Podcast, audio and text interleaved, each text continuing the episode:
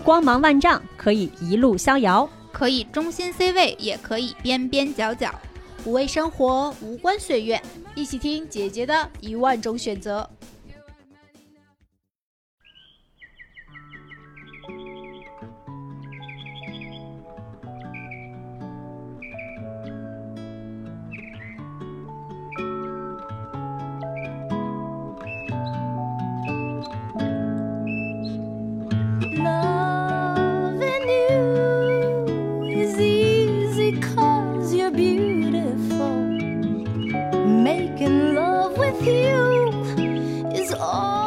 好，欢迎收听新一期的《姐姐说》。耶！好久没见，小树这一声夜，给我激出一身汗来。大家好，我是美丽。哎，我是小树，我是穆老师，啊哎，大家好，我是新的嘉宾，我叫猫妖，全称是鸟窝里的猫妖，听上去像是一个间谍。因为我个人呢，就是鸟类和猫科动物都是我的心头好。哦，对对对，其实我们这个跟猫妖聊在录节目之前聊了大概得有快两个小时了，非常非常的开心。对，场子一不度下来。对场子一度热到我们觉得不开麦，这个热度可能就要过去。你知道猫妖有一个身份的一个标签叫什么？听起来虽然像骂人啊，但是属实说人家的确是这么叫的，嗯叫鸟人。对鸟人，对，我们今天请猫妖姐来跟我们一起聊聊观鸟。嗯对嗯哎，人类真正从科学的角度来观察鸟类的行为，观察嗯鸟类的这些啊、形态吧，甚至说是分类学嗯开始，呃，确实是从英国开始的，这个我们无法去否认。嗯虽然说我们的老祖宗，我们中国人的老祖宗，在几千年前，我们也有了对自然的一些基本的观察，嗯但是我们没有形成一个体系嗯啊。我们也对这些很多的鸟给了我们的命名，对啊，比方说鸳鸯嗯是吧？嗯哎，仙鹤是吧？啊凤凰，对，呃啊，白鹭 啊，这嗯 白鹭，对对对，黄鹂，对对吧？对嗯就是我们确实有我们的命名，但是我们并没有形成一个体系，一直到嗯后来就是说自然科学，呃，包括这个自然科学里面的生物学，然后再精确一点鸟类学开始去呃慢慢的呃在世界上开始成为一名科学，然后嗯大家系统性的去给它们命名分类，然后再去观察它的行为、它的各种啊、呃生理特征之类的这些研究开始之后，这个叫我们叫科学的鸟类学的研究，嗯才开始出现。对对，才两百年左右的历史啊。两百年，也，就是说鸟人在人类历史上两百年是这个意思吗？对对，就是我们这个意义的鸟人叫啊，鸟人 birder 或者叫啊 bird watcher 啊啊，对啊对，才两百多年的历史。对，嗯然后呢，再 Q 一下时事，就是呃，我们已经。呃，远上天国的女王大人，对她有一个梗，就是在英国所有的天鹅都是女王大人的。哦为什么她有这个梗？大概就是女王喜欢天鹅。哦，我以为 对对对哦，嗯这还有点这个意思。对普天之下莫非王土。对忽然间想到了武则天莫非，王鹅是吧？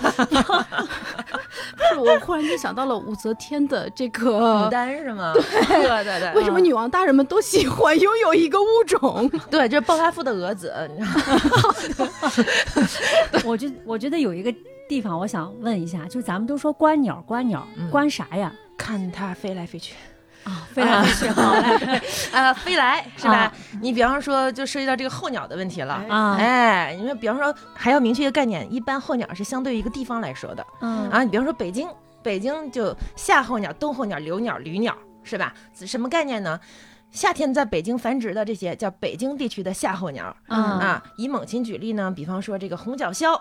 啊，这是北京地区最小的猫头鹰，就是成年之后就还没有我巴掌长呢，就哎，这么大。在哪能看到？好漂亮，哎感觉，这个问题问的好，在哪能看到呢？故宫、哦，颐和园啊，皇都是皇家的呃，清华大学，啊啊。和学府。对，高等学府，哎，这些都有。鸟儿也爱学习。对，哎哎，这不是，主要是那个古树、高大建筑都很多，很密哦啊。就我以为得是什么什么水木之气或皇家之气才能吸引到这种，我错了，原来是只要高大乔木就可以，高大乔木。冬候鸟有什么呢？北京地区的冬候鸟还是以猛禽举例啊，嗯像这个大狂。大狂是一种长得很像雕，但是性格十分沙雕的猛禽，就是傻乎乎的、嗯圆嘟嘟的，嗯啊，长着一双大眼睛，萌萌的看着你，啊，然后基本上就是谁逮谁谁欺负的那种，嗯啊。明白。但是它为什么到现在还没有灭绝呢？呃，因为它适应力也也很强。嗯，这个是北京的冬候鸟，冬天来这儿月月冬，等到了夏天，它还会到西伯利亚，到那个北极圈附近，嗯到呃、哦外蒙，甚至说明内蒙外蒙寒冷寒冷的地方，也就是说啊，北京的冬天是它的夏天。啊。呃，像北京地区的留鸟啊，嗯就是一年四季都在这儿的。哦，这叫留鸟。我可以适应这儿的春夏秋冬，但是我想出去，我也可以出去啊，有比如哪些红？隼、嗯啊，黑鸢、纵纹腹小鸮，呃，雕鸮，哎，啊，您说这么多，这些我都没见过，不光没见过，在我就没听过，对，就在我脑海里，它就是鸟。对 对对，刚才说到这个观鸟，就是观它这个来回流动。除了这个之外，就比如说你本人，你还啊观什么呀？繁殖，能看它们繁殖啊？看怎么繁殖吗？呃，我想说，繁殖是爬树上盯着鸟窝看，还是？那那倒那不至于，啊一般的话从就是从它这个开始占地盘、求偶、搭巢，有的鸟整不搭巢哎，有的鸟它哦就呃，它选一个平台，它就生蛋了，就是随地大小蛋，我们叫。随地大小蛋对，这这还不是我说的，这是华美极乐鸟这个另外一位鸟类学博主说的。啊随地大小蛋，这斑鸠是吧？啊啊，红隼也也也这个行为，对，呃，我们一般就是从看它选巢址、看它配对儿、求偶、繁殖这个炫耀。恋爱、结婚、生育对对嗯嗯，然后呢，有一些鸟你，你是很容易找一个制高点，然后就用望远镜就能看到它宝宝出壳儿啊，然后一直那个父母去找食物来喂它，一直到小宝宝从雏鸟全身绒毛，一直到慢慢长出正羽，然后羽毛丰满，长得跟父母很像了，然后慢慢的离巢，再再出去自己出飞，然后自己再找地盘儿。有的鸟你是能能看到它整个的这个生活史的。你会站在什么地方？怎么能找到目标？对啊，这里面还要跟大家跟大家解释一下，就好多人说就觉得我们这些鸟人哈，一定要到深山老林里才能看到鸟，或者到很大野外才能看到鸟。对其实，宝宝们，我们在自己家楼下的花园里就能看到鸟真的。啊。到了哦繁殖季的时候，尤其是有一些小公园啊，就是灌木、高大灌木和低矮乔木都比较茂密，然后有尤其是有一些像金银木之类还结果子的这种地方，嗯你在那儿待一会儿，你能看到像呃，比方说有过来的这个这个各种渠类呀、什么北红尾渠呀、红小蓝尾渠呀，这些特别什么白喉鸡东啊，然后像这个最普遍最普遍的，像乌冬灰喜鹊，咱都不说了，在北京已经太普遍了啊。嗯。然后像像一些柳莺是吧，追着虫子过来的柳莺啊，我单位就在北师大院里，嗯对，然后呢，北师大院里就有那个有一片那个试验田，像迁徙季的时候，我早上上班之前早点到，我在那儿一蹲。你尽量缩小自己嘛，就是你把自己缩起来，你才不惊扰那个鸟，那鸟才、才愿意过来让你看。哦，对一个早上我能看三十多种。春秋季节猛禽迁徙的时候，我们嗯可能会找一个观猛的点，就嗯专门看嗯猛禽的点去做这个猛禽的计数。分类计嗯数，比方说北京的西望京楼，在这个山头上面看，今天过了几十只普通狂，然后几只苍鹰，几只灰爪狂鹰，几只隼啊，就就有这个大致上看啊安检是吧啊差不多，对对对啊，嗯这个我们叫种群调查，因为它可以就是全国联网，现在还没有成为一个特别有规模的网，但是已经嗯。有这个趋势了，就是嗯。各地的观鸟爱好者啊，就是我们鸟人就啊分享对去分享分享数据，而且分享这个鸟迁徙的线路。嗯。啊，有的时候我们是，比方说一个地方，呃，在南边，在那个那个盐城那儿，我们说今天多少多少只猛禽从我们盐城上面过境了，明天我们哎在北京发现多少只猛禽从我们这儿过境了，啊这，是一波拼成一个拼图，有可能是一波，就是我们有的时候能能看到猛禽的迁徙路线，嗯。或者拼成说一个迁徙地图对对对，嗯或者说在我们已经研究明确的路线上面，能能在观察它的物种，观察物种去计数的时候，你是可以发现这个种群的波动趋势的。比方说，今年为什么我们发现某一个物种变得特别少？嗯那我们就可能要溯源，往回找它是在越冬地受了什么影响，是不是越冬地栖息地被破坏了，还是有人在投毒哦大规模盗猎，还是什么原因？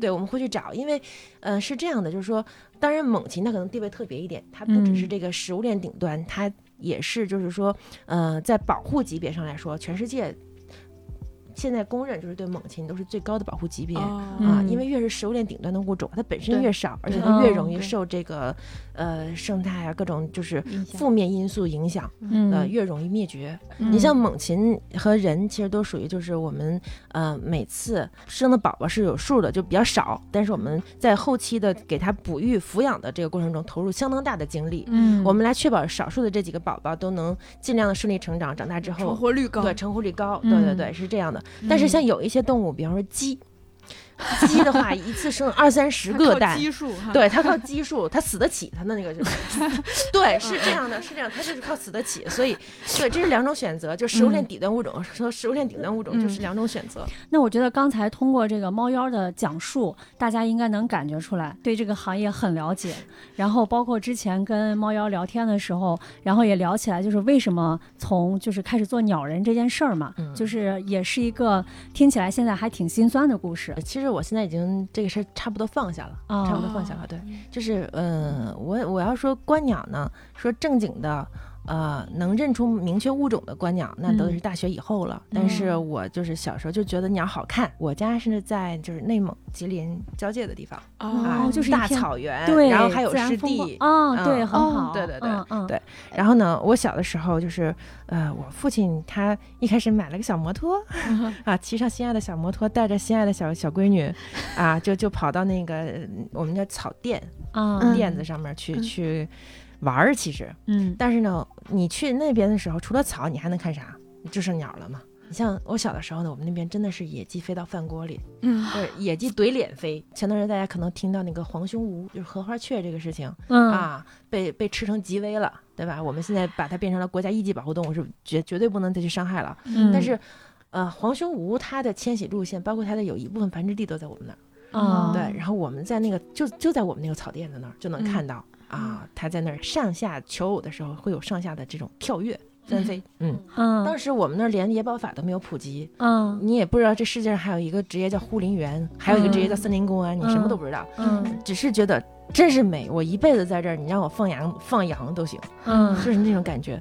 然后呢，嗯，就是这个这个美啊，就是没几年就被打破了，是，对，是八啊，快九几年了，快九几年的时候啊。嗯然后我们那儿呢，不知道什么人就是开始打猎嗯啊，而且他们自制的自制气枪，哦，自制的自制气枪，对。啊气枪，其实那个时候，我觉得全国范围内应该已经开始就是在管制这些枪械或者是呃，东西了九几年之后还是，所以中间有几有一段时间是相对而言管制比较宽松的。对比较松，而且尤其我们的地广人稀，哎，一到河岔子就就有人，就就你就能听见零星的枪声，嗯对，你能听到枪声，你能意识到有人在打猎，和你亲眼看到一个动物都死在你面前的感觉是不一样的。嗯所以当时呢，就是就是我们我们俩本来在玩的还挺高兴的时候，一个一个天鹅就掉下来了。就掉在离我们可能我小的时候啊，当然这个距离是跟现在的这个嗯是有差距的。嗯你现在看可能有就十几米，但是小的时候会觉得很远。哦哦然后就掉在你前面水里。但是因为那个时候那个那个就是水并不深，就我、嗯我爸趟过去，他是根本就就到腰吧，也就嗯嗯他就趟过去把那个把那天鹅拿上来，发现还活着，发现还活着，我爸说赶紧赶紧就是抱走。抱走，对，嗯看还能救啊，那打他的那个人没有追过来吗？就追过来了呀。嗯追过来了，然后我们就是我我我爸让我抱着那天鹅，然后那天鹅也是就是其实打到这儿其实快不行了，嗯。对，但是他还活还有气儿，还有嗯。气儿，然后我爸就让我抱着鹅，他骑着摩托说赶紧走赶紧走，结果就没开多远，肯定是就是我现在可能就是对那个记忆都已经是就后面就已经我是在恐惧中了。嗯嗯啊，就就就后面就来了一个，那个时候在我们那儿应该是挺贵的面包车嗯。嗯。啊，面包车上下来几个人，就拿枪怼我脑袋，拿哦枪怼我脑袋啊，就把我们围了，然后然后就让我爸把把那个鹅鹅给他还给，我，然后我爸说我给你买行吗？啊因为我抱我一小孩儿，我本来就嗯没劲儿，那个那个鹅还在那挣，然后他就从我手上拎着那个鹅脖子，就这样蹬的时候，就把那个鹅脖子蹬其实蹬断了。啊，然后就就抢走了，然后就是我可能后面就是就是我还隐约能听到一点他们的对话，就是就是那个可能是因为因为怎么说就是那个意思吧，就是说他在那儿把我们俩杀了，警察都未必能找到我们俩，往河里一扔，嗯你知道吧？就那个时候应该是应该是我觉得是黑社会，他们就是就是以这个为乐。嗯嗯，打猎所以呢为乐，对，嗯所以呢，就是后面我可能就就听不清啥了，因为我整个人就已经木了。嗯对，然后然后回家就，据说我烧了好几天，哦，嗯吓着了，应该对，吓着了，吓着了。嗯然后嗯，其实我特别小的时候，我性格不是这样的，嗯就我妈说，就是我还还是挺乖一个小姑娘，嗯但是可能就是发生这个事情之后，我我我就明显看到我我这个人，呃，性格变得变了，暴力了。就当我后来慢慢懂事儿之后吧，就是这个事情，嗯，可可能是给我太大的冲击。就我、嗯我一直到懂事之后，就好几年，我打了好多次架啊，啊，跟小朋友打架，就是那种。嗯就是那种，他们说我打就是要是惹我之后，我跟疯了似的。就是，但是我那段时间我我打架，我自己对打架的过程，我可能没有记忆，但是嗯好多次把小朋友打打哭，去告状，就说就说有一次我把小朋友打脱臼了的，我自己不知道，嗯嗯，但是这个这个事情就是肯定是不太好，不太好。但是那个我小的时候还没有心理学干预的这个事情，只能说慢慢的开导我嘛，嗯啊啊，然后我爸就说你以后想干什么呀？你像我小的时候，我对于以后就是当我小小的时候，也是喜欢洋娃娃，喜欢那个就是这嗯些可爱的小东西的。嗯，然后我以前就是说我想当医生、当老师，嗯然后我爸后来问我的时候，我想当警察。然后我爸说不行，咱们家好多警察，你不能再当警察了。就是我爸说你你好好考虑你想干什么。嗯我说我就我就想长大之后，就是谁谁谁在伤害这些动物，我就打谁。当我就是一点点成长的时候，我还很认真的去去研究。我说爸爸是不是是不是开枪是犯法的？我爸说是，哦，就是我当时是想从控制枪的这个这个角度去控制这件事情，你知道吧？哦明白，对，但是后来呢，嗯，你知道还有一个什么事情改，就是改又改变了我的一个思路呢？就是我大概小学三年级了，对，就是我已经十八九岁是啊，那个时候了。有一天我我捡到一只，是我自己生病去医院，然后呢，就打完针出来的时候，有一只燕子，就是我眼睁睁看到它，因为那个当时。好多就开始流行玻璃幕墙的楼嘛，然后那个嗯楼上就有很多的那个大片子的玻璃，嗯。然后这个东西对鸟来说很危险，嗯。啊，对。反光，它它反射出来的那个天空啊，那个树啊，对鸟来说跟真的一样，它不知道。我眼睁睁看它撞过去了，嗯。撞过去然后就掉在地上，然后就在地上就是那个奄奄一息的在那扑腾。嗯。我给它捡回来，捡回来之后我说爸怎么办？那我们那儿连兽医都找不到啊，你想，嗯。然后呃我爸还特意带我去找兽医，但那兽医是治猪，就是家畜的，你知道吧？他嗯他猪鸡呀、什么，给鸡打个预防针儿还行。然后就没办法拿回家了，拿回家我还特意到处去捉虫子，嗯因为我知道我知道燕子是吃虫子的，我到处去捉虫子喂它或者怎么样的，但是它还是死了，嗯死了。然后我就跟我爸说，我说有什么办法我能既打坏人，然后我又能给他们治好？我爸说这个我知道，你可以考兽医。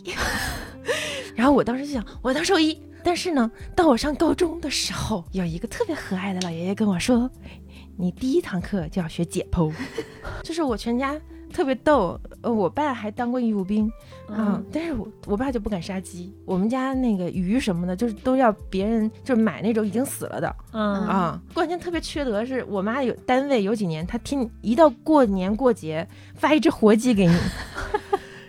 然后我们家全家对鸡愁的就 啊，他当时就拿拿砖在院子里砌了个鸡窝，嗯啊，就所有的这些鸡都养起来，养起来，不敢杀，不敢杀。最后人家囤了好多，而且都是人家那种都是公鸡嘛，都不下蛋，然后打架，你知道吗？但是不敢杀怎么办？然后就就这样，嗯结果呢？你想，我们就是你让我去去解剖，而且那个那个大那个爷爷说的就特别可怕，他说特别血腥，他就是说你还活着解剖，你解剖完之后那个动物还是活的，我就说我跟我爸说我不学 我不学兽医，太可怕了。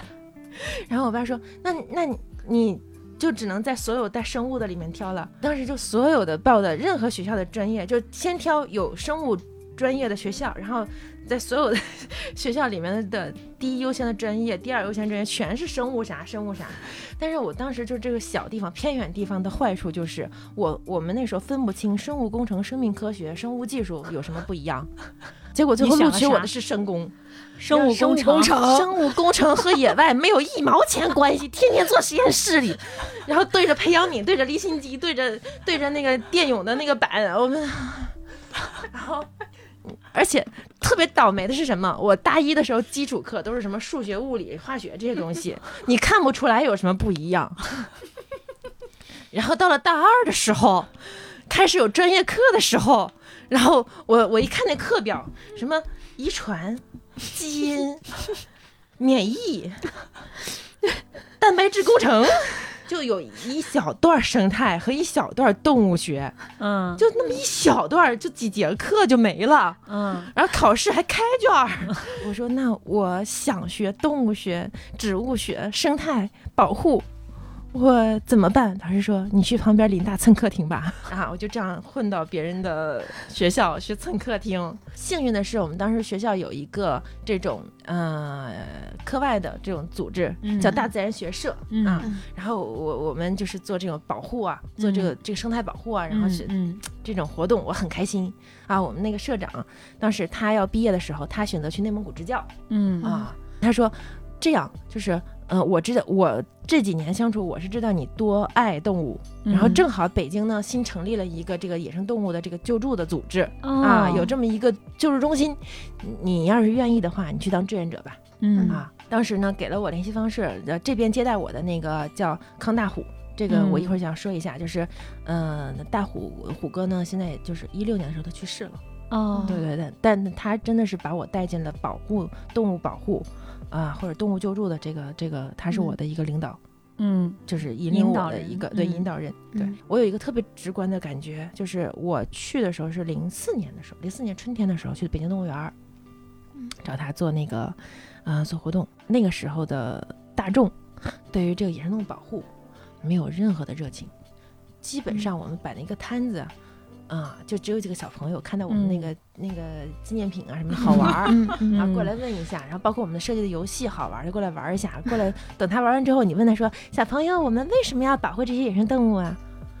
因因为有好玩儿，奖品，因为好玩儿。嗯然后我就挺打击人的，尤其是、嗯尤其是我们，我当时还没毕业呢，其实其实还不算，虽然成年了，肉体上成年了，心智上还不成熟的时候，嗯啊，我觉得真的，一一天做完活动回来之后就特别丧嗯啊，能理解很很丧很丧。嗯尤其是后来又到了这个救助中心，又是那种你眼睁睁看着一个鸟。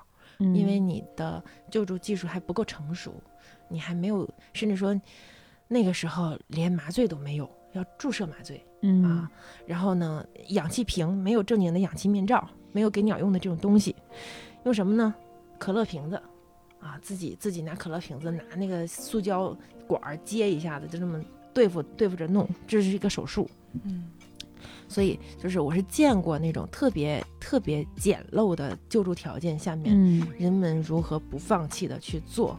嗯当这边的这个呃这个大湖也好，或者这边的这个也有负责志愿者的这个呃正式的工作人员问我说：“你敢不敢上手？你愿不愿意去做的时候，我就我说我愿意。”就是可以说这个心理这个心理负担克服了我自己克服了十几年。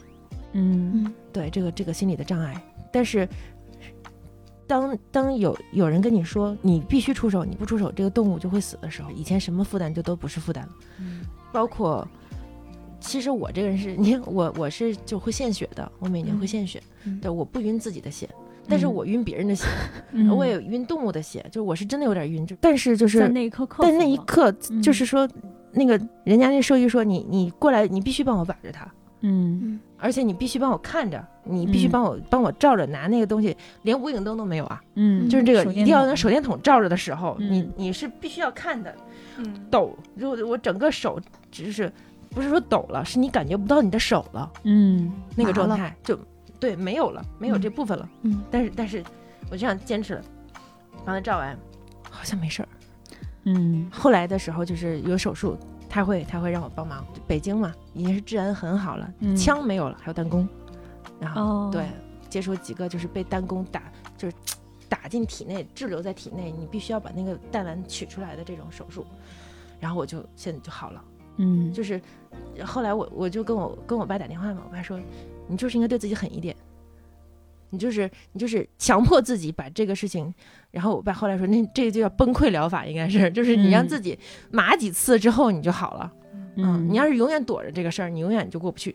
啊、后来后来有一次，我听到了一个医生的一种形容，我觉得深以为然，但是有点脏。他说，嗯就是你憋了好几天的屎，终于拉出去了。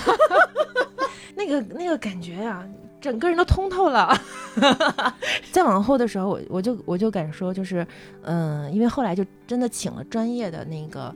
嗯，包括国国内国外的都请了那个兽医呀、或者什么的去给我们做那种专业培训嗯啊。这个时候就已经是很高规格的，就是就是到什么程度，就是那种嗯、可能啊，但是这么说可能 我不是在拉踩啊，但是就是国内的一些一般的动物医学专业的学生都未必能有这个机会的一些，嗯对对对，嗯，一些这种培训，我兜兜转转绕出去那么远，然后最后还是回来了。Blackbird singing in the dead of night. Take these broken wings and learn to fly. All your life, you were only waiting for this moment to rise.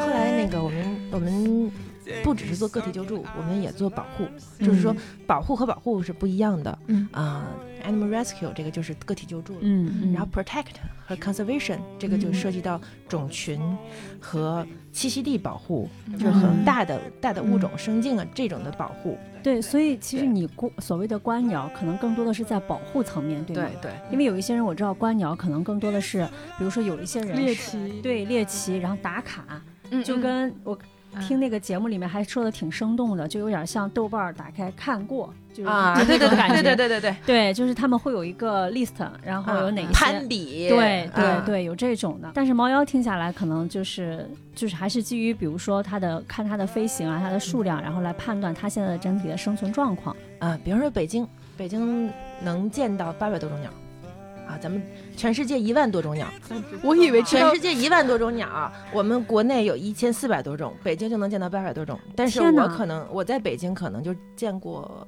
四五百种吧。哦那咱仨生活是同一个北京吗？只知道乌鸦、麻雀。对，我觉得，对，对我真的，我觉得在北京，我就燕燕子我都没有见到过。我在青岛还知道有海鸥。我也是来北京之后，真的第一次近距离的看乌鸦，之前我从来没有见过。猫妖在嗯北京看到了四五百种，就是他嗯实际观测到的。对。然后咱们在北京四五种，对，肯定不止，啊不止，绝因对不止为咱把我我们所有的都鸟都认为是是这样，我觉得有一个就有一个词儿，我觉得我还挺认同的，就很多人不是观鸟，是听鸟，就是我们能听到很多鸟叫，但是因为我们不会看，我们不会循声望去去看看是哪只鸟发出来的动静。有有可能，我觉得，比如说我们对于喜鹊的关注，更多的是大家对于喜鹊。哦，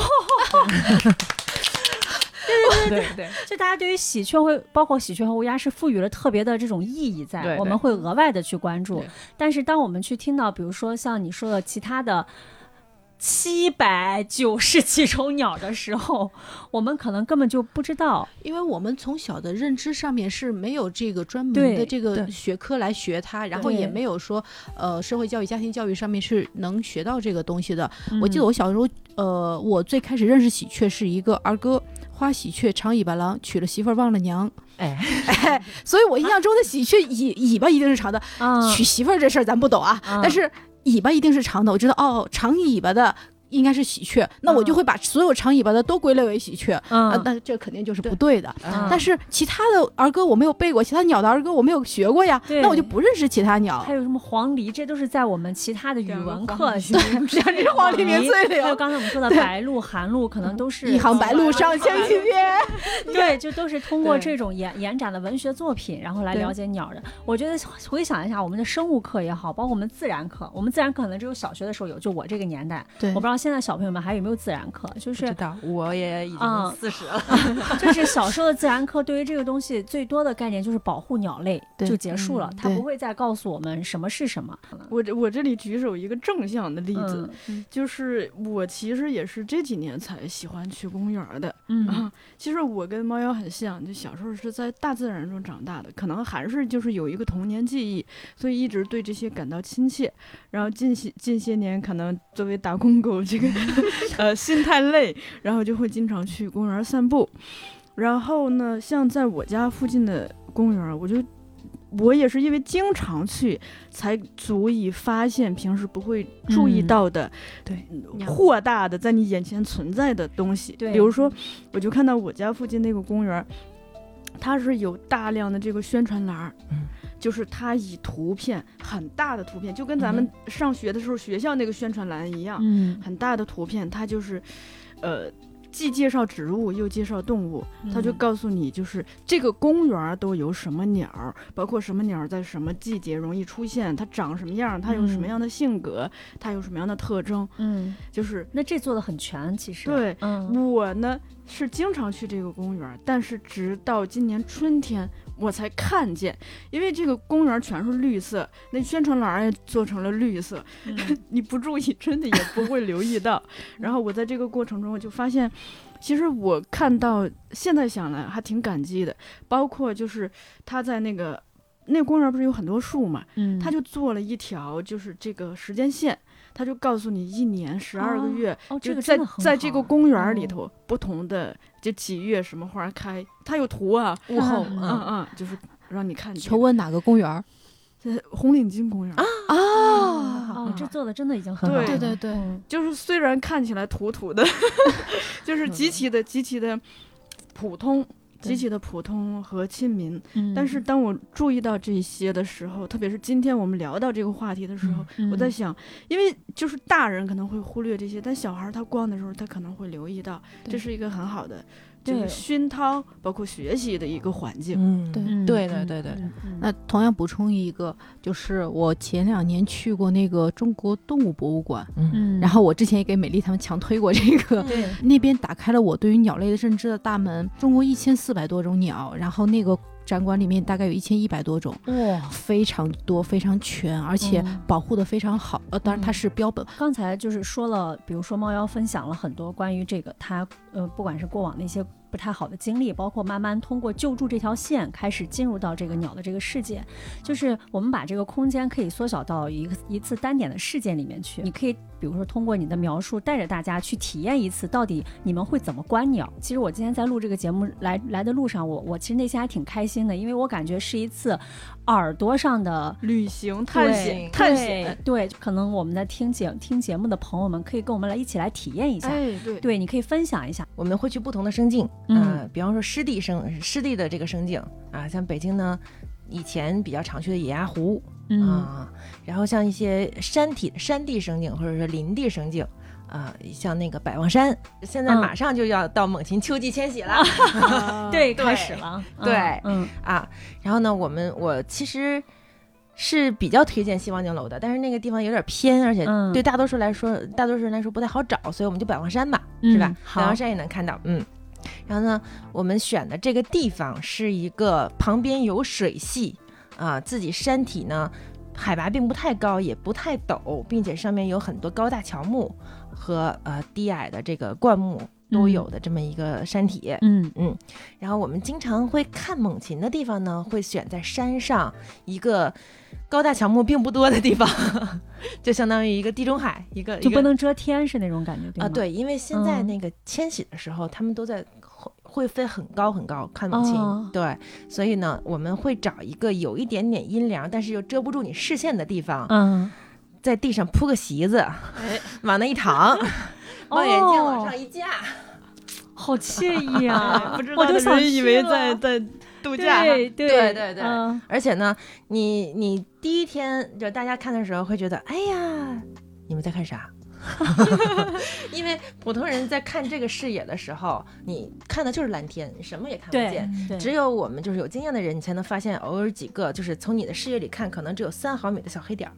哇，然后在这个小黑点儿的时候，你有经验的人，就尤其是有钱的人，他会拿单他会拿单反的长焦去找，然然后没钱的就是拿望远镜去找，你才能看到是个啥。啊，嗯嗯，然后这个时候就需要稍微专业点的设备了，嗯需要呃，可能长焦的话，我觉得他们那个都得都得是六百甚至再高一点的那个镜头。嗯，对，时间上呢对是白天晚时间上，呃，是其实鸟类比较活跃的就是清晨和黄昏，但哦是为什么呢？就是清晨，呃，因为中午阳光特别烈的时候，对他们来说也是很大的干扰。就飞行的时候，嗯一个是热，一个是晃眼，一个是哦对，一个是墨镜，对热晃眼，这个这对他们来说，对于野生动物来说就已经很不不利于友他们的对不利于他们的这个运动了。嗯，也甚至有些鸟它会专门选择晚上迁徙，对我之前有看到过，为了安全是吗？对，为了安全。一个是安全，再一个好像它们的消耗会低一些，嗯就在晚上。就是为什？么呢？气流平稳，嗯，哦气流平稳你看，那那嗯在百望山这儿适合白天晚上白还是白天白天清晨白天都能看到，啊清晨吗？一一整个白一整个白天。对，哦就除了就是下午呃中午中午的时候也有，但它只是少而已。嗯就是像嗯尤其天气晴好、没有大风的日子，呃在这个山间气流会非常好，非常利于它节省体力。啊，嗯就跟着气流飞对，能看到多吗？多成群成群的，呃，乌其实猛禽，我为什么说猛禽 很很有意思、很有魅力呢？就是它平常啊，在尤其繁殖季的时候，竞争激烈的时候，猛禽之间互相捕猎。之前我们有一个特别牛的一个观鸟大神叫一诺老师，他拍到过，呃，应该是一个大狂抓到了一只红隼，嗯，猛禽之间是吗？对，互相捕猎，嗯然后被被一个猎隼和一个游隼袭击，然后最后是那个猎隼把猎隼还是毛脚狂把那个红隼抢走吃了。对，好几种猛禽互螳螂。就是就是黄雀在后的猛禽版，套套层结构，对，他们之间在那个时候，他不分说我们都是大家都是猛禽了，啊，对，都是一起啊，对开开心心的，没有这个事情。不会是有猛禽开会和聚餐的过程，对对对，只有捕猎和被捕猎的过程。对对对，哎，聚餐有秃鹫啊，啊，这这种聚餐，真聚餐，那是真聚餐，对。嗯一个一个秃鹫发现了一个尸体，嗷一声，呼朋唤友全都过来了那种。对啊聚餐还真有。那那能看到多少种啊？现在在百望呃山，现在百望山，北京常见的三十几种猛禽，基本上你都能看到。呃，是主要看他们飞过吗？还是怎么怎么认啊，不一定对怎么看啊？就是大猛嗯。禽，像狂啊、雕啊这些哈，特别喜欢高空飞。嗯。嗯。啊，而且呢，他们有的时候会聚小群，甚至说天气特别好的时候，赶上大波儿的时候，他们聚大群，一群几百只，我们那叫鹰柱，就在那个时候混群了，不同的狂，甚至包括里面有凤头蜂鹰、灰脸狂鹰，在一个一个大柱在那盘旋，狂狂欢，狂欢狂欢，嗯对，嗯，party，是对。戏剧节，鸟但是类的戏剧节，之前哎，真的是之前沙河沙河水库那边生境好的时候，没受嗯这么大的那个人工的改变之前，沙河这边看鹰柱看了好几次。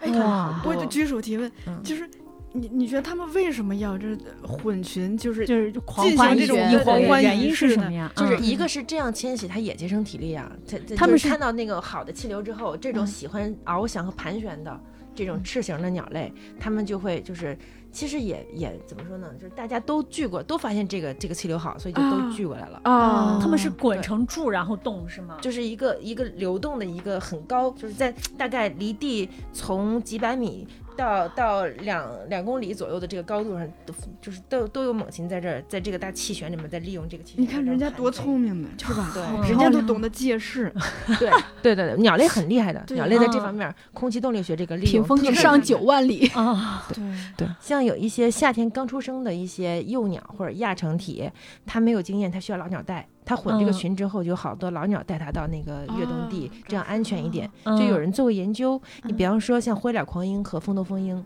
呃，他们他们繁殖地还包括像朝鲜半岛，对，还有再再往再往那个就是东远东嗯地区。嗯那如果它在迁徙的时候，它第一年迁徙没有经验，没有老鸟带的话，它可能直接往海里飞，然后就死在海里，就累死了。失去了方向。对，但如果有老老鸟带的话，老鸟会带它跳岛，呃这个跳岛对，就是沿海的这个哦岛啊啊。因为你飞一段时间，你肯定要休息。呃如果你不知道路线的话，就跟你航海一样，你没有补充点，供补给点。这个老鸟的经验，它都体现在哪些方面？就是一个是呃识别这个恶劣天气，早就是及早规避这种预感，比方说低气压来了之前哦。会有什么一些别的什么呃风速啊，或者流向这个紊乱变化，就是已经经历过了，他就有感觉，然后提前就去找一个他们记忆中的地方去休息，嗯啊、嗯去躲避这个东西，对。甚至说他会带人找航船，停在船上挺远的那个轮船，对嗯，他会找那个哦。老船长找老船长，对老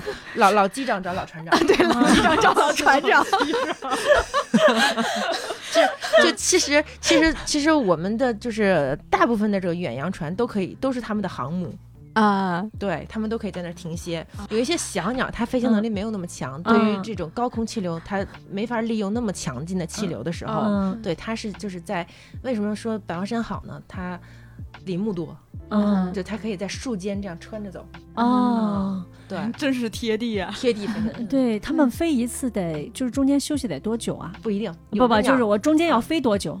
有有的，你像那个班尾成玉，连飞嗯。十一天，消耗掉自己一半儿的体重，不不停，中间不停，就完全是半夜也闭着眼睛这样，哎，不是闭眼睛啊，就是 看跟着星光就这样飞，对，连飞十一嗯天，这这个记录是有的，那你说他们吃饭咋办呢？就是飞路上吃之前先吃饱，嗯，然后嗯储备储备在自己的一口气儿脂肪里啊，对就就往往那飞一口飞，气飞十到目的地之后一量，再吃。对，再吃嗯，对。你说他们睡觉吗？它有的鸟是这样，它也可以就是边飞边睡，像雨燕，羡慕吗？它是本能，你知道吗？它就是它有一有的时候还还有一些军舰鸟，就是它利用它找一个上升气流，它觉得这上升气流能带着它往前很飞很远，不会一头扎海里，嗯，它就这样就这么架着翅膀就这样睡了，哦，然后睡几分钟，它醒了，一看啊没掉海里，接着睡。就 对是对，很多鸟是这样的。啊，它就是能飞行最长的鸟能飞多远啊？他们比如说他们迁徙地就啊，你要这么说的话，啊就得说路过我国的了。啊，可以对，比方说红脚隼，嗯，红脚隼是从西伯利亚飞到非洲好望角，然后再飞回来。哇塞，他们人家的视野，啊。看看人家的这个视野你说世界上，你说世界上这种还有那什么说北极燕鸥是吧？北极到南极，到北极到南极的，哇塞，真有这样的，人家是有。人家这是丈量地球啊！我们格局太小，真的哦，我真的越来越觉得人类真的在干嘛？是吧？哎呦，还上班儿，还整天西城东城，啥玩意儿？我们圈地为牢了，格局小了真了。的格局太小，了你。看一眼麻雀，嗯，无所谓了，麻雀是格局小是吧？它格局就你小区。啊，比方说是那个小区占地面积，只在某个单元，对对，不出单元你比方说故宫里的麻雀，它可能就没出过故宫，啊有可能，真有可能，有可能宫里的麻雀。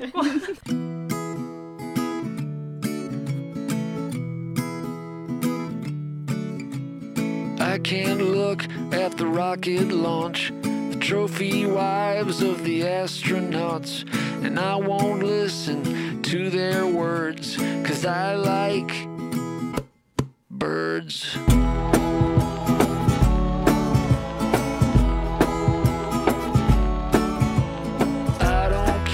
在今天录制开始之前，我们刚才在跟小在在跟小叔在跟这个猫妖聊起宫里的乌鸦，我讲一个，我讲一个乌鸦的有有意思的事儿吧哈。嗯哎我之前还看到一个笑话，就网上那个笑话，就是乌鸦在那儿一排乌鸦在那儿开会，说大家记住了，遇上白车拉黑屎，遇上黑车拉白屎。真的可以调节颜色吗？当然不是了，什么？我错了孟老师，你人设要崩了，不不，没有人设，没有人设。还能拉我我这彩色的屎出来但是是这样的，同志们，吃了桑葚之后是拉紫屎，吃吃什么？你看，你看，你看，啊，吃桑葚拉桑屎葚，嗯，人那吃吃火龙果以后是红屎了哇？会会会。你看，就是可以的嘛。继续继续继续。但是我要说的是啊，那个白的不是屎，是它的尿哦啊，嗯因为鸟类是单泄殖腔动物，它的屎和尿是一起排出来的。啊，然后如果它只它只大便呢，那那个那一坨就是也可能是深绿色，也可能是黄色，也可能哦吃了火龙果啊，吃了桑葚是紫的，对吧？嗯对吧？那那个是你刚才说是看到的吗？其实我是尝到的。有一天呢，我早上上班的时候都八点多了，我听到我头顶还有乌鸦在那啊啊叫，然后我那天就特别皮，我也抬头啊了一声，然后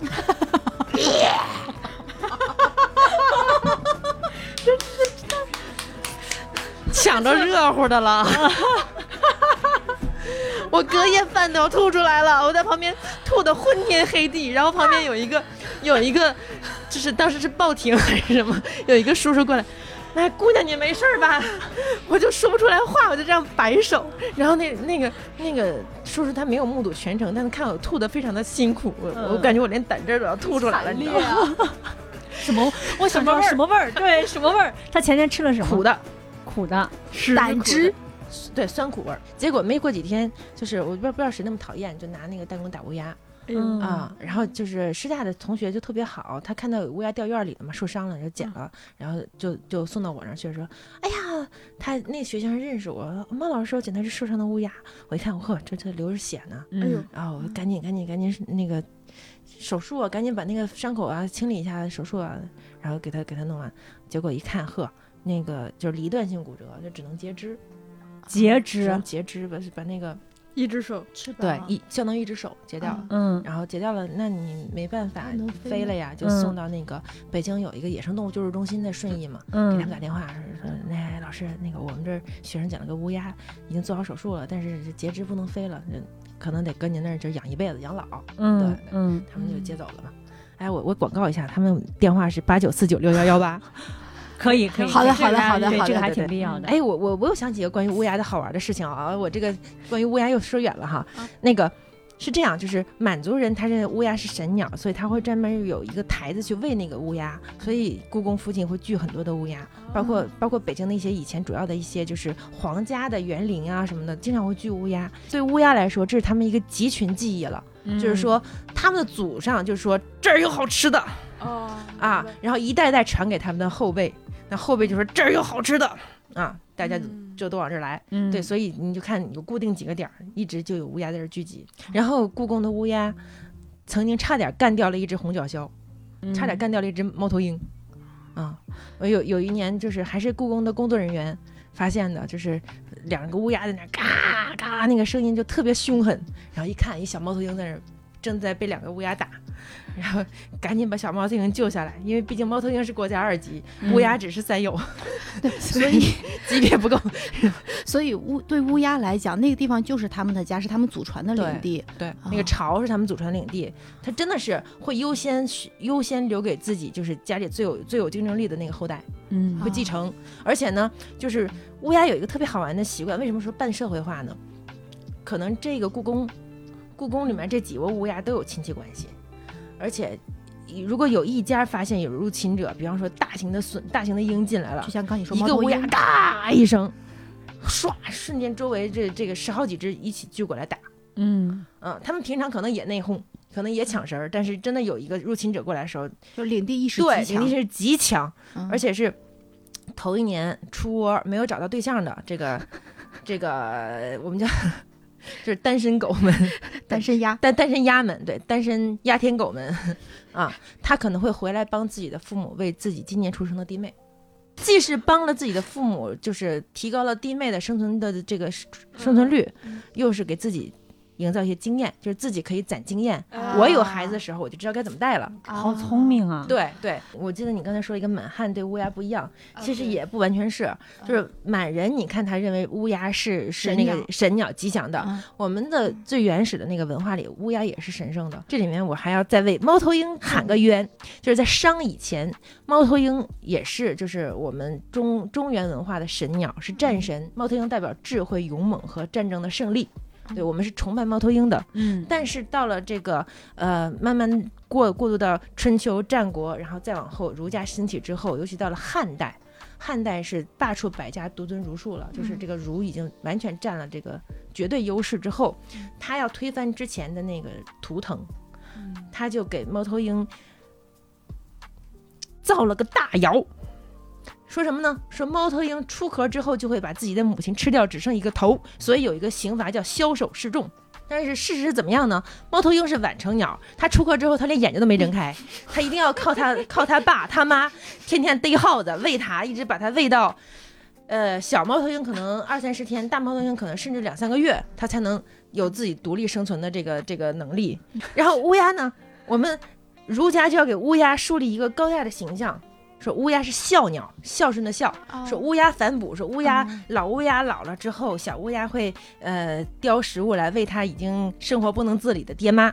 嗯，但其实乌鸦并没有这个行为，乌鸦 就是它乌鸦反哺，这是一个谬也是谣言，就是造了两个大谣言，把两个鸟的地位彻底的颠覆了。对，颠覆了。嗯然后呃，喜鹊为什么我们又觉得它特别吉祥？就是鹊桥嘛，嗯，就是包括后来这个喜鹊。这个这个声音听着很喜庆，跟乌鸦啊，是吧？这对啊，也不太一样啊但实际上喜鹊的这个也是它的市井声音，就是你觉得它嘎嘎叫的时候，是它的宣示自己领地和市井的声音；嗯喜鹊它在求偶和育雏的时候，它有一个非常温柔的那个。会有一个很细、很轻柔的它的歌声。乌鸦呢，它求偶的声音，这他的这个啊，你听着不好听，但其实挺平和的。乌鸦真的那个特别难听的啊，这个声音才是它的市井声音。嗯但在它求偶的时候，它会啊啊啊啊啊啊啊啊啊啊啊啊，会有这个声音。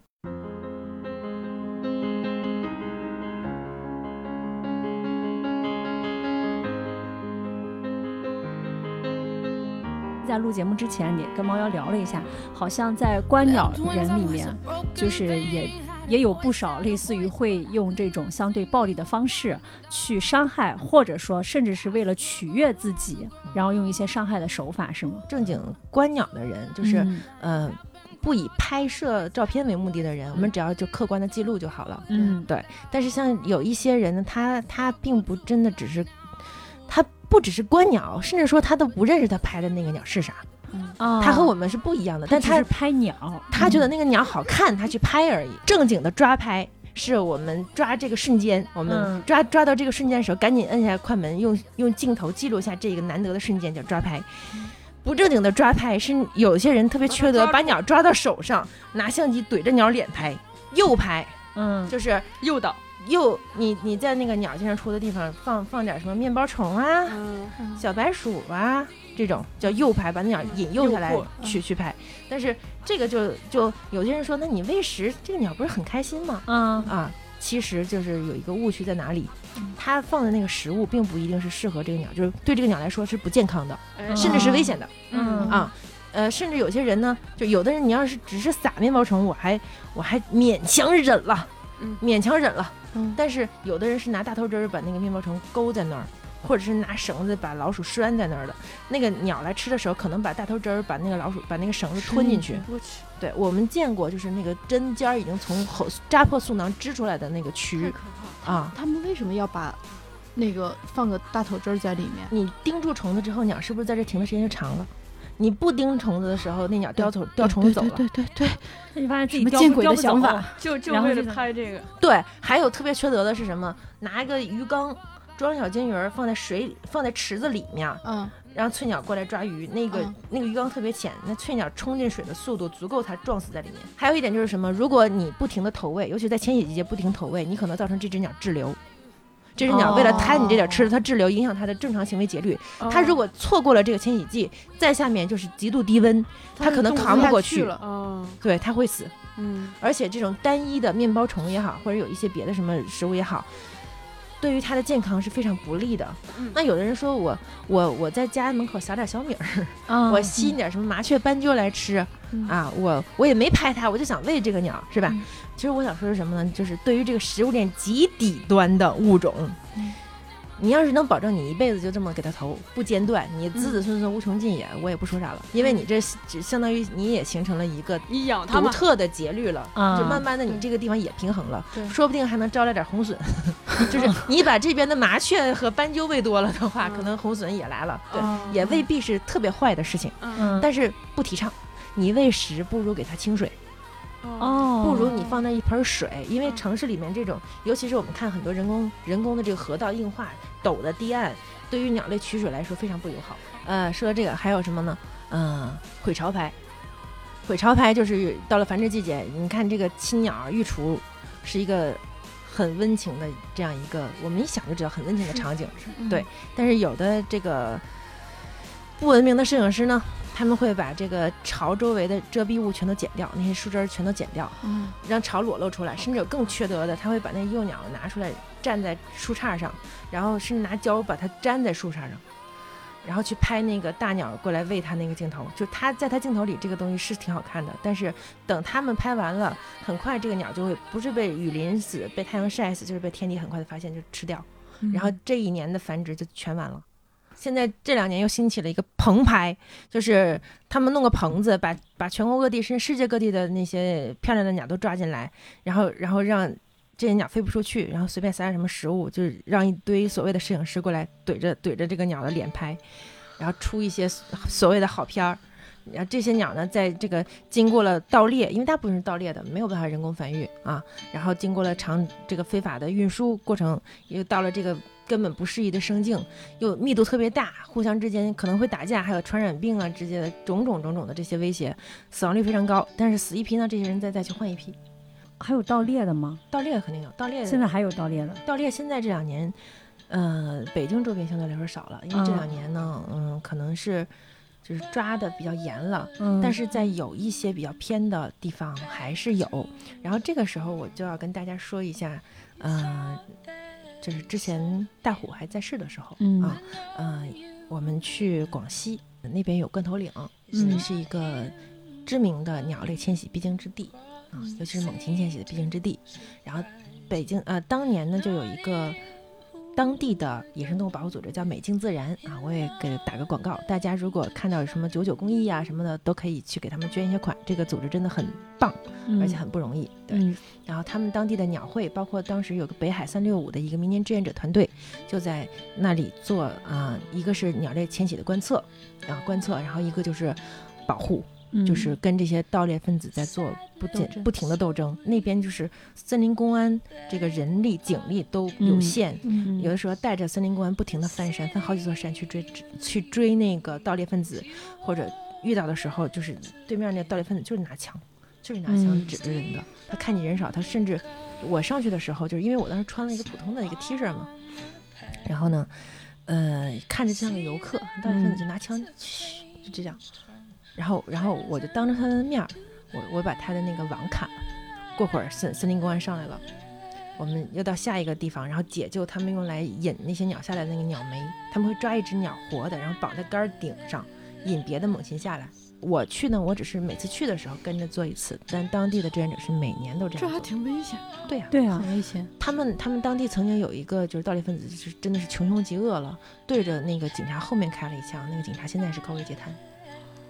所以我们我为什么我之前说我我被逼无奈也要努力的学会去表达，去说这些事情，去做科普，是因为我们一只一只的救，一个保护区一个保护区的去搜索。不如我们去跟大家说，去提高所有人的对这个这个意识，嗯这个保护意识，嗯就是不要说我看到一个野生动物，我就首首先想的是能好怎，我首先想的是好不好吃，能不能吃。我们要想的是这个这个动物是不是受伤了，能不能救，怎么救。FFI 啊，野生动物保护国际，他们也在当地也有点儿，就是他们可能不会真的去跟盗猎分子去做去做肉搏，嗯去打人或者是怎么样的，嗯但是他们靠一个又一个的志愿者团队去占领那些盗猎盗猎者会用的点儿，去挤占他们的空间。嗯，然后号召很多人加入到我们的观鸟团队里面。我们在这里观鸟，你总不能当着我们这么多人面打打鸟吧？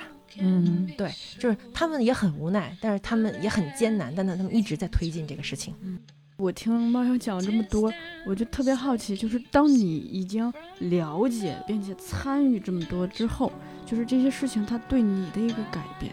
我学会了一种坚定而平和的力量，嗯。我变得不那么易怒，或者说我的愤怒不以攻击性的形式来表现，嗯。在真正重要的事情上，才应该值得你付出你的时间、你的精力、你的心力和你的情感。不重要的事情上，如果就是说我发现这个事情我改变不了它，嗯，或者怎么样的，那就放弃它。了解到这么多这种物种的多样性，会不会嗯自己的世界更开阔，包括嗯更容易共情？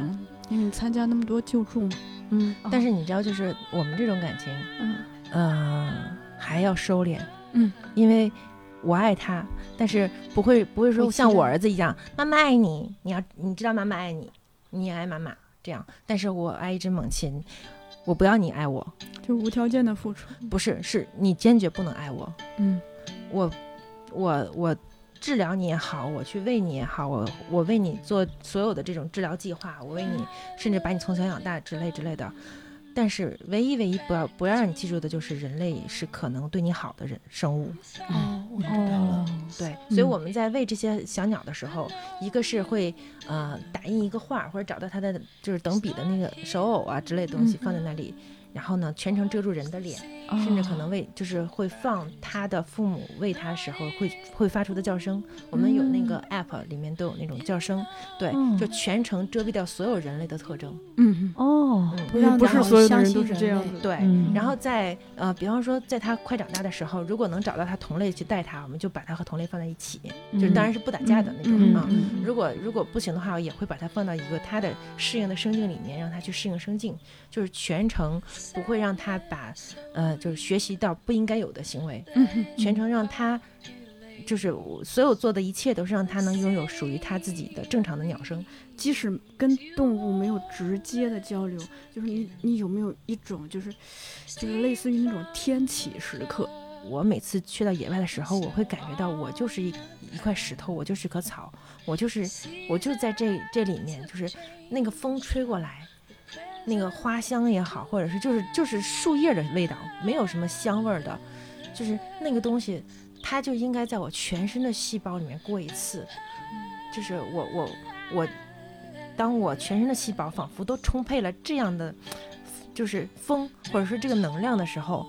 然后我就感觉我我就可以融化在这里，甚至说我有的时候看到特别特别清澈的小溪，当然我们从科学的角度来讲，你不要去干预那个小溪，嗯但是我当时在想，我就死在这里面，都很都很幸福，嗯就会有那种感觉。但是我最融入自然的一次，融入的太成功了。我就有一次在野鸭湖啊，我在那儿我在那儿趴着，就拿了，当时还有个吉利服，你知道吗？我我穿着我大学军训时候的那个那个迷彩，嗯趴吉利服，然后就趴在沙滩上，我觉得凉快又挺舒服，睡着了。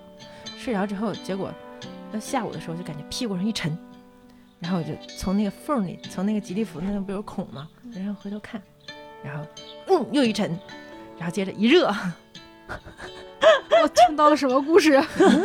又是一个屎的故事吧？对，又是一个屎的故事。就是你知道那个野鸭湖，它有很多的雁，嗯，然后他们雁有一个行为，它特别喜欢找就稍微高一点的石头拉屎。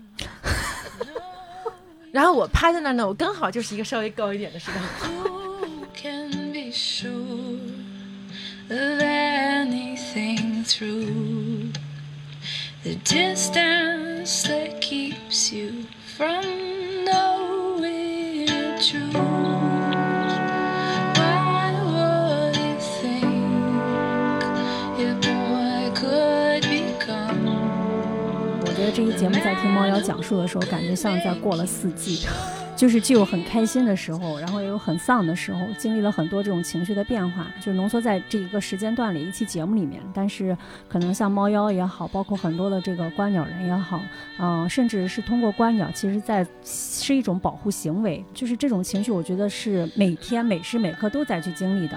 所以内心其实还是非常敬佩的，真的是很不容易。是这样，我是觉得可以通过我们的节目，让更多的人了解，就是也至少先开始，我们不叫都 to look up，我们是希望大家能够 look up 去看一看，就是我们天上的这些生物，它是和我们存在在一个地球上的，我们是一体的，就是可以去从身边先去感受一下这样一个生物的存在，去观察一下，不管是停留在你小区门口的喜鹊，对吧？还有在北京胡同常见的这个鸽子也算吧，还有吧？最喜欢斑看的故宫上的乌鸦啊，对，还有乌鸦，对吧？家乌鸦，啊，对，很好看，就是每次落夕阳的时候都觉得超级美。嗯，就是从身边的这些你经常看到的这些动物开始，然后走到你家里附近的公园去认识更多新的这种鸟，然后也可以通过观鸟的方式慢慢了解怎么样去更合理的去保护身边的这些小动物们吧。对嗯，好记，得给它放盆清水。对，放盆清水是最低成本的开始。但是那个嗯清清水盆一定要每天消毒，每天换清水啊！好，那再次感谢一下我们的猫妖姐姐。啊，谢谢大家，谢谢大家愿意听我说。谢谢谢谢谢谢。那也欢迎大家在各大音频平台关注和订阅我们“姐姐说”啊，也可以在微信公众号搜索“姐姐说 FM”，就可以加入我们的精神股东群。好，那我们今天这期精彩的节目就先聊到这儿吧。嗯，大家好的记得留言跟我们讨论一下这个。对对，欢迎大家留言互动。对，嗯如果这个希望观鸟的小伙伴们就是比较多的话，大家可以事情组织一下这个活动，好吗？对，可，以一起一起一起参与一下。对然后回头我们也会在文案里面给大家提供一些保护救助的一些组织和联系方式对，然后大家也可以去多多关注。嗯好吧，好，那谢谢猫妖，谢谢大家。好，那我们跟大家说拜拜吧。携手手一起挣脱，寻找太阳的梦，自不量力说，自己也别成太阳的念头。有时候寂寞几乎扛不动，